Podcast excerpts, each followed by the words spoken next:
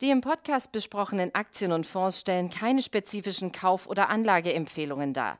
Die Moderatoren oder der Verlag haften nicht für etwaige Verluste, die aufgrund der Umsetzung der Gedanken oder Ideen entstehen. Herzlich willkommen zu einer weiteren Ausgabe von Money Train, dem Börsenpodcast von Der Aktionär. Bei uns heute zu Gast der Journalist und China-Experte Frank Sieren. Seit 27 Jahren lebt er in Peking, ist Autor zahlreicher Bestseller zum Thema und Teil eines Journalistennetzwerkes, das täglich die spannendsten Entwicklungen in der Volksrepublik beleuchtet. Herzlich willkommen, Herr Sieren. Hallo, freut mich. Uns auch, dass Sie sich die Zeit genommen haben. Allerdings haben Sie davon heute, glaube ich, etwas mehr, weil in China ein Feiertag ist. Richtig, heute ist äh, noch 1. Mai-Feiertag, sozusagen das Montag, Dienstag und Mittwoch frei. Und äh, ähm, das ist insofern eine spannende Woche, weil ähm, zum ersten Mal der Reiseverkehr wieder normal äh, sein wird, das Aufkommen und wahrscheinlich ähm, das Aufkommen der Vorjahre sogar übersteigen wird, weil ähm, jetzt alle die, die chinesisch Neujahr noch nicht gereist sind, die wollen jetzt unbedingt wieder losfahren. Sie haben, Sie haben gerade gesagt, der Reiseverkehr nimmt wieder Fahrt auf. Ähm, Sie wissen ja, Deutschland befindet sich noch im Lockdown. Wir, momentan gibt es zähe Verhandlungen zwischen Bund und Ländern, wann das denn jetzt genau gelockert werden soll. Ähm, wenn Sie von einer Normalisierung wieder in China sprechen, was bedeutet das denn genau? Sind die Läden wieder geöffnet? Ähm, findet das ja, tägliche Leben wieder Normalisierung statt? heißt eigentlich genau äh, das, was das Wort sagt. Es ist nämlich alles ganz normal. Okay. Es gibt also praktisch keine Einschränkungen mehr. Es gibt äh, ähm, natürlich ist es so, dass man in der U-Bahn noch eine Maske trägt, ähm, im Flugzeug auch. Und wenn die größte Automesse der Welt stattfindet, wie kürzlich in Shanghai, da braucht man dann noch einen Corona-Test, aber den macht man praktisch inzwischen im Vorbeilaufen. Und äh, insofern, ansonsten gibt es keine Einschränkungen. Alle Geschäfte sind da, man kann sich äh, mit so vielen Leuten treffen, wie man will, in welcher Konstellation auch immer. Und das ist ja auch schon sehr lange so. Also äh, ähm, äh, in, in, in, in manchen Städten, zum Beispiel in Shenzhen im Süden Chinas, äh, ist das seit Mitte März wieder so. Wohlgemerkt Mitte März letzten Jahres. Und, und trotzdem kam es ja nicht äh, wie bei uns immer wieder zu massiven Ausbrüchen ähm, beim Infektionsgeschehen. Äh, was hat China anders gemacht? Wie, wie kam das? Naja, China hat ähm, äh, das sind eigentlich zwei Dinge. Zum ersten Mal war, zum ersten war der, ähm, waren alle schon gewarnt dadurch, dass sie SARS erlebt hatten.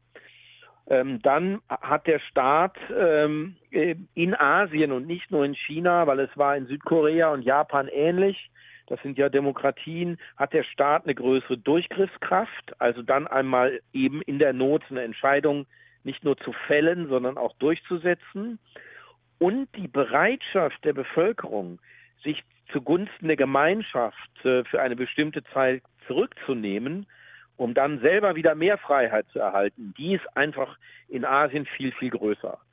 Und ähm, dann kam noch ähm, obendrauf die technischen Möglichkeiten, äh, die man hat und hatte, ähm, die viel ausgereifter schon sind als äh, im Westen. Also das fängt an mit Drohnen von DJI, die desinfizieren konnten, die den Verkehr überwachen konnten, die klären konnten, wer ähm, äh, äh, herausfinden konnten, wer, wer darf herumlaufen und wer nicht, bis hin zu Apps, äh, bei, in die man sozusagen seinen Status eintragen musste und die dann sehr, sehr schnell feststellen konnte, wenn jemand äh, krank wurde oder infiziert war, äh, konnten diese Apps in eigentlich Sekundenschnelle herausfinden, mit wem hatte diese Person Kontakt. Das hat ja bei uns nicht so gut geklappt. Ähm, ähm, das hatte Datenschutzgründe, ähm, ähm aber eben auch ähm, ähm, den Grund, dass man einfach mit solchen Technologien nicht so vertraut ist, wie das in Asien der Fall ist. Ähm, war man in China eigentlich überrascht angesichts ähm, des Erfolges, den man ja im eigenen Land bei der Pandemiebekämpfung hatte und bei der Eindämmung, dass das im Westen jetzt nicht als Vorbildfunktion, also als Vorbild genommen wurde, um selbst diese Pandemie einzuschränken und einzugrenzen? Also man war erst einmal überrascht, ähm, dass der Westen das nicht hingekriegt hat. Also das äh, äh, war eine große Überraschung. Das hätte man sich nicht so vorgestellt, vor allem nicht von Ländern wie Deutschland, die man in China für sehr gut organisiert hält, ähm, für sehr diszipliniert hält. Ähm, das war die große Überraschung. Und dann erst hat man sich gefragt, ja, warum äh, funktioniert das denn nicht? Mhm. Und dann kamen eben, sind eben ähm, Stück für Stück die ganzen Faktoren durchgesickert. Dann hat man eben verstanden, dass in einem Land wie Deutschland das gar nicht von der Kanzlerin alleine gelöst werden kann. Man hat verstanden, dass die Technik nicht vorhanden war. Ähm, und man hat auch verstanden, dass man ein, dass ein Land wie Deutschland nicht einfach so mal seine Grenzen zumachen kann. Okay. Ähm, das sind ja auch Unterschiede in Asien gewesen. Aber alles in allem hat man jetzt mehr noch als vor Corona das Gefühl, dass das eigene wirtschaftlich-politische System, und da spreche ich nicht nur von China, sondern auch wieder von Asien, also auch von Südkorea, von Insel, von der Insel Taiwan, ähm, ähm, von Vietnam, dass das eigene ähm, politisch-wirtschaftliche System durchaus vielleicht wettbewerbsfähiger ist, als man das ähm, vorher gedacht hat. Ist das vielleicht einer der Gründe, weshalb man im Westen langsam das Gefühl bekommt, äh, dass China immer selbstbewusster auftritt, in Fragen beispielsweise die Sicherheitsgesetze in Hongkong, ähm, in Fragen Taiwans, in Fragen der, insgesamt der internationalen Einmischung, die Proteste, die es gegeben hat, jetzt gerade was äh, Hongkong betrifft, die wurden ja mehr oder weniger mhm. abgebügelt. Hat man da eher so ein neues Selbstbewusstsein oder war das schon immer vorhanden und es wird jetzt einfach nur offensiver, aggressiver nach außen getragen? Naja, es ist ähm, so ein bisschen zweischneidig. Auf der einen Seite ähm, hat ja China lange darunter gelitten, dass im Grunde die Minderheit des Westens die Spielregeln der Welt diktiert hat. Mhm. Ähm, und natürlich ähm, ähm, äh, war man sehr unzufrieden damit. Äh, man war natürlich, äh, ähm, hat sehr gelitten in der Kolonialzeit, aber auch in der Zeit danach, bis hin in die 90er, 2000er Jahre war es halt so, dass der Westen die Spielregeln bestimmen konnte. Diese Phase der Geschichte hört jetzt auf und natürlich ähm, freut man sich in Asien darüber, dass das Gewicht, äh, das Machtgewicht sich in Richtung Asien verlagert. Das ist die eine Seite und die hat auch eine gewisse Berechtigung. Die andere Seite ist, dass man immer stärker wird und jetzt gewissermaßen vor Kraft nur so strotzt. Ja. Und ähm, ähm, vielleicht und da vielleicht im Überschwang auch Dinge tut ähm, ähm, und überspitzt handelt in einem Maß, in dem das eigentlich nicht angemessen ist. Und dazwischen bewegt sich diese Entwicklung. Also äh, die Entwicklung einer berechtigten Selbstständigkeit auf der einen Seite und auf der anderen Seite so eine überbordende Kraft. Und die hat dazu geführt, dass man in, äh, bei Themen wie Xinjiang, bei Themen wie, ähm, wie, wie, wie Hongkong ähm, sicherlich ähm, über das Ziel hinausgeschossen hat, insofern als dass man die Interessen der Gemeinschaft ganz, ganz stark ähm, in Vordergrund gerückt hat und die ähm, Rechte der einzelnen Menschen in den Hintergrund gestellt hat. Und äh, ähm, und das ist eine äh, sehr schwierige Situation, weil das natürlich mit unseren Vorstellungen von Freiheit äh, sehr wenig zu tun hat und weil das dazu geführt hat, dass sich die Fronten ähm, zwischen äh, China und dem Westen dann doch sehr stark verhärtet haben. Fronten, die sowieso schon schwierig waren, weil natürlich die Etablierten kein Interesse daran haben, also der etablierte Westen, dass die Aufsteiger aus Asien mit dem Machtzentrum China ihnen sozusagen den Spielraum streitig machen. Hm. Und jetzt kommen diese Menschenrechtsverletzungen hinzu, die aus von unserem Wertesystem her verstörend sind, die wir auch anprangern und kritisieren müssen. Und das trifft dann auf eine Regierung, aber eben auch auf eine Bevölkerung, die dann sagt, wir wollen euch, äh, wir wollen uns von euch aber nichts mehr vorschreiben lassen wir machen das, wie wir wollen. Und das ist eine sehr, sehr schwierige Situation im Moment. War man in China eigentlich enttäuscht äh, nach dem Regierungswechsel in den USA? Donald Trump, äh, da war relativ klar, wie der zu China stand. Dann mit der äh, Amtseinführung, mit dem Wahlsieg von Joe Biden, von dem man sich ja versprochen hatte, jetzt werden die Beziehungen etwas moderater und der Ton wird etwas moderater. War man enttäuscht, dass eigentlich diese ganz große Entspannung hier ausgeblieben ist? Nein, man hatte, man, äh, den Politikern hier war natürlich klar, dass das ein Spannungsverhältnis äh, ist, das über die, die jeweiligen Präsidenten hinausgeht. Da geht es ja darum, dass eine Weltmacht, nämlich die USA, an Macht verliert und eine andere Weltmacht an, an, an Einfluss gewinnt. Ähm, und das kann man natürlich nicht, ähm, ähm, das kann man, äh, diesen Prozess kann man nicht ungeschehen machen, dadurch, dass ein Präsident einen anderen ablöst. Ähm, der große Vorteil von Biden ist, und das sieht man hier auch so, dass er natürlich viel verlässlicher handelt. Das große Problem von Donald Trump war zwar, man, muss, war, man wusste, äh, wo man dran war, aber er war doch ähm, ähm, sehr unzuverlässig, ähm, ähm, hat heute so und morgen so gesprochen. Das ist jetzt sicherlich anders.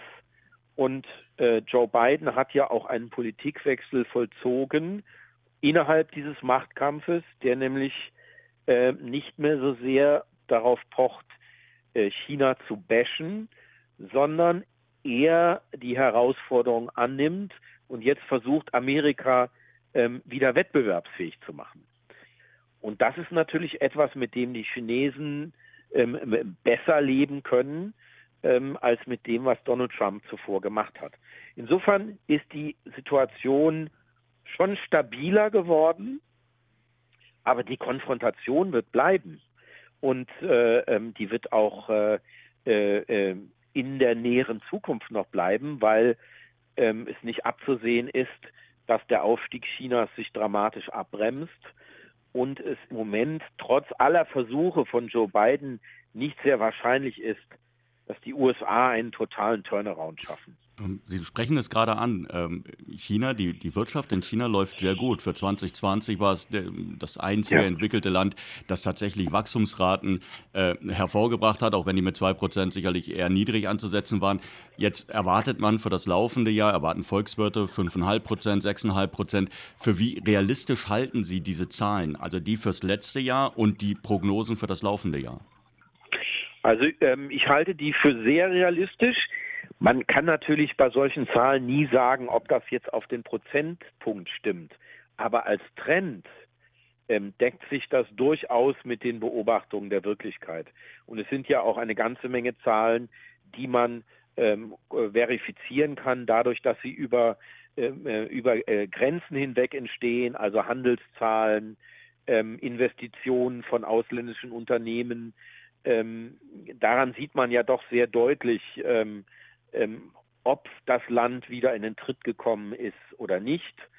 Ähm, hier ist in China ist das eigentlich gar kein Thema mehr, über das man redet, sondern man schaut jetzt schon nach vorne und nach vorne schauen heißt ähm, die Lehren ziehen aus äh, ähm, den letzten Jahren. Ähm, die bedeuten erstens Trump und zweitens Corona. Und diese Lehre heißt vor allem, seine Handelsströme diversifizieren in Richtung Asien. Ähm, äh, das ist der Grund, warum RCP, die, die Freihandelszone, ähm, Ende vergangenen Jahres dann gegründet wurde. Ähm, die gibt natürlich die Chance, jetzt nicht den Handel mit ähm, den USA und Europa ähm, ähm, aufzuhören. Das ist natürlich Quatsch.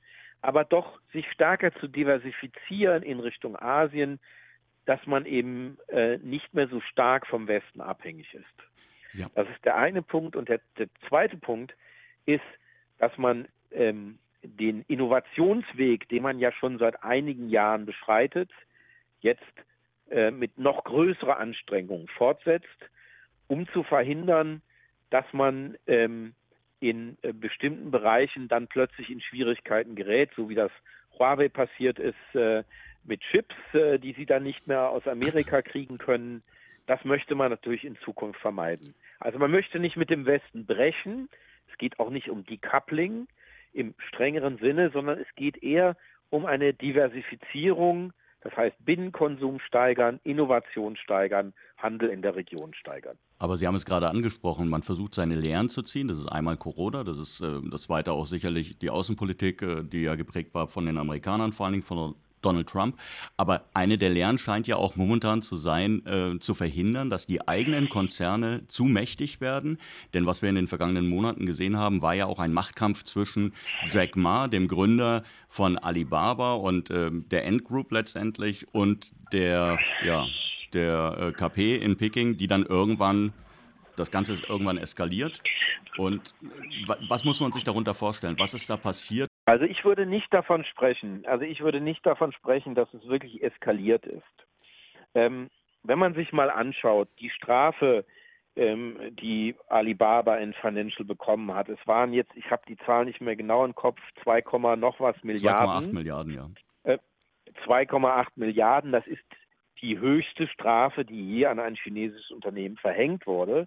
Wenn man aber sieht, dass dieses äh, Unternehmen 70 Milliarden äh, an äh, Cash-Reserven und kurzfristigen Anlagen hat, dann ist das ja eine vergleichsweise ähm, eine vergleichsweise milde Strafe. Und wenn man dann noch weiß, dass die Gewinne zweistellig wachsen, ähm, dann äh, äh, relativiert sich das schon.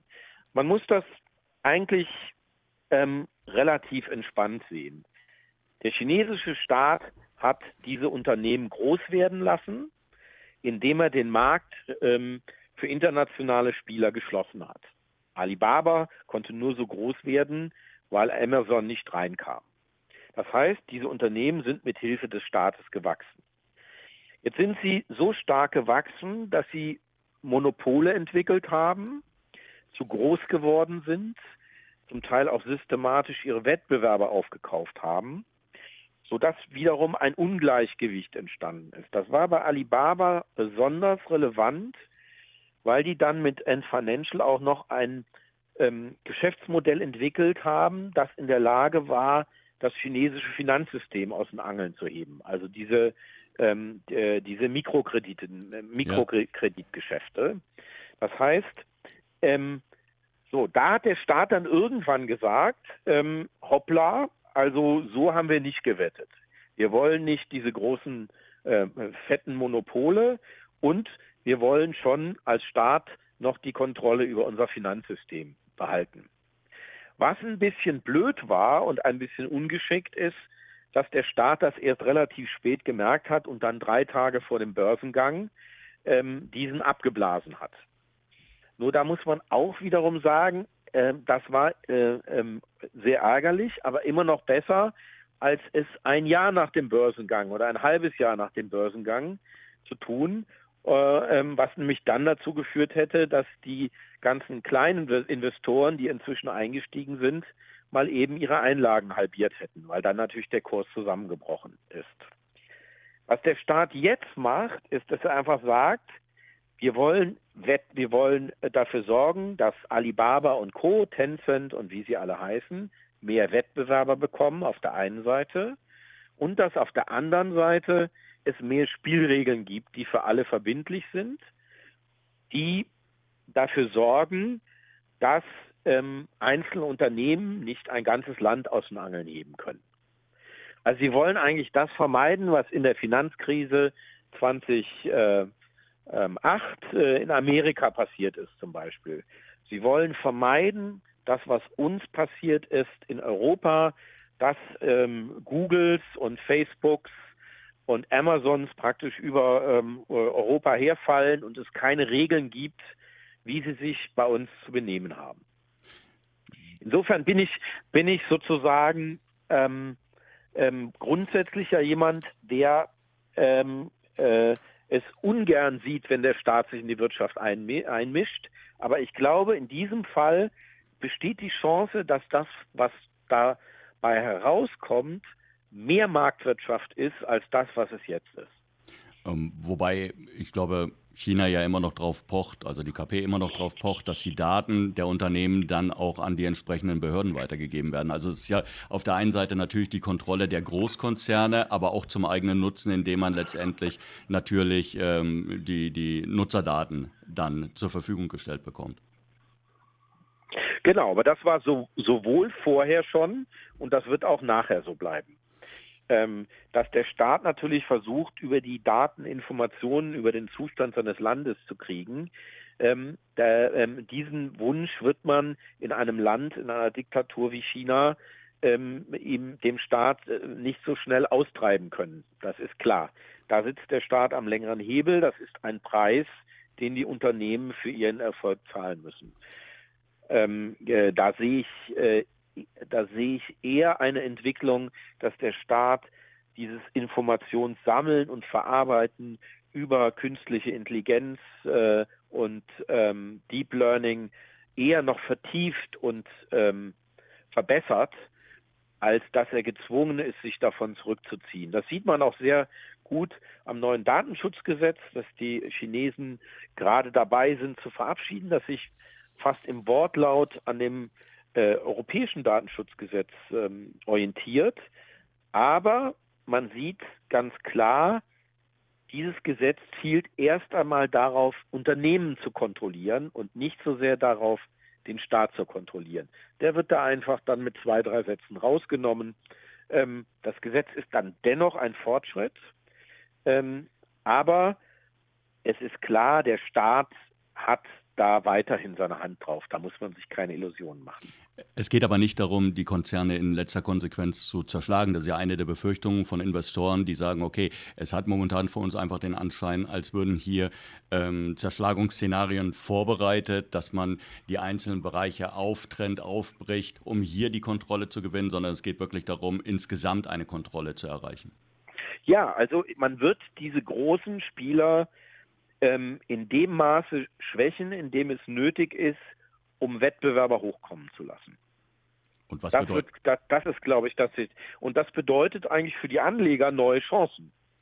Das bedeutet nicht einmal, dass Alibaba jetzt in sich zusammenfällt oder Tencent, sondern äh, ähm, die werden sozusagen ein bisschen langsamer wachsen, ähm, ähm, aber es werden andere neue Spieler hochkommen. Das sieht man auch jetzt ähm, äh, ganz klar an IPO-Genehmigungen, die parallel erteilt werden und wo man ganz deutlich sieht, das sind jetzt Wettbewerber der großen Spieler und ähm, die müssen äh, äh, die müssen sich jetzt von ihren Monopolvorstellungen verabschieden. Die dürfen auch nicht mehr jeden aufkaufen, der im Markt ist, sondern äh, ähm, der Staat äh, sorgt dafür, dass eine größere Vielfalt an Wettbewerb vorhanden ist, nachdem er zuvor dafür gesorgt hat, dass ein Unternehmen oder ein, ein paar Unternehmen erst einmal ganz groß und auch international wettbewerbsfähig werden. Okay. Ein weiteres wichtiges Thema neben den Internetkonzernen ist natürlich immer eine spannende Geschichte, vor allen Dingen, weil das Wachstum hoch ist, aber ein weiteres wichtiges Thema ist China und Umweltschutz. Seit Jahren, also seit ja. Jahren, wird gesagt, jawohl, wir wollen mehr für den Umweltschutz tun. Äh, jetzt heißt es sogar, wir wollen klimaneutral werden. Zuletzt hieß es zwei, bis 2050, vielleicht 2060. Ähm, gleichzeitig ähm, wachsen in China immer mehr Kohlekraftwerke hoch. Ähm, sind das nur Lippenbekenntnisse oder gibt es tatsächlich diese Fortschritte, wo man sieht, die meinen das wirklich ernst, die wollen das vorantreiben, ähm, es ist ihnen was an der Sache gelegen? Auf jeden Fall ähm, ist das ein realistisches Ziel. Einfach, das ist ja auch ein Ziel aus Selbstschutz. Ähm, das Problem ist ja, wenn der, wenn der chinesische Staat das nicht macht, bekommt er so große Umweltprobleme, dass äh, diese Probleme sich auch mit viel Geld gar nicht mehr beheben lassen. Also dem chinesischen Staat bleibt gar nichts anderes übrig, als in Richtung einer Klimaneutralität ähm, zu agieren. Ähm, der ähm, Staatspräsident hat da ein sehr ehrgeiziges Ziel gesetzt mit der Klimaneutralität 2060. Ähm, wenn man das mal durchrechnet, dann kommen, bekommt man schon Zweifel, ähm, ob sie das wirklich erreichen werden. Auf der anderen Seite ist es in so einem Land wichtig, auch die Latte hochzuhängen und äh, ähm, damit eine gewisse Grundspannung äh, in das System zu bringen, wenn es darum geht, äh, dieses Ziel zu erreichen. Weil wenn man sagt, wenn man ein Ziel ähm, äh, anpeilt, das eh alle erreichen, dann kommt eben sofort auch Müdigkeit auf. Mhm. Und ähm, das sieht man eben jetzt sehr deutlich in allen möglichen Bereichen, ähm, dass man eben schauen muss, wie kommt man von der Kohle runter, was gibt es für Alternativen, ähm, wie, wie, wie, wie schafft man es, weniger zu fliegen. Ähm, das ist äh, ein, ein sehr, sehr spannendes Beispiel. Da geht es dann um das Thema Hyperloop. Das ist jetzt im neuen Fünfjahresplan äh, neuen Fünfjahresplan verabschiedet worden, dass man eben bis 2030 mit einem Zug, der fährt dann äh, im Durchschnitt 800 Stundenkilometer, in dreieinhalb Stunden von Peking nach äh, Shenzhen oder Hongkong fahren soll ähm, und eben nicht mehr fliegt. Jetzt kommen die Firmen, die in dieser Technologie unterwegs sind, natürlich unter Zeitdruck und äh, äh, überlegen jetzt, wie, wie schaffen wir das und fangen jetzt zum Beispiel an, sich mit den europäischen Firmen zusammenzutun, also dem Hyperloop, in dem, in dem Frank Thelen investiert ist und anderen Technologien. Es geht sogar äh, die Diskussion, ob man die, die alte Transrapid-Teststrecke zu einer Hyperloop-Teststrecke ausbaut und die Chinesen das finanzieren, damit sie schneller vorankommen und dieses Ziel, dass die der Staat, dass die Regierung ihnen aufgedrückt hat, dann doch irgendwie erreichen. Abschließende Frage, Herr Sieren. Was ist aus der, was ist aus den Plänen, weil Sie es gerade hatten, die, die ambitionierten Pläne, was ist aus den Plänen für die neue Seidenstraße geworden?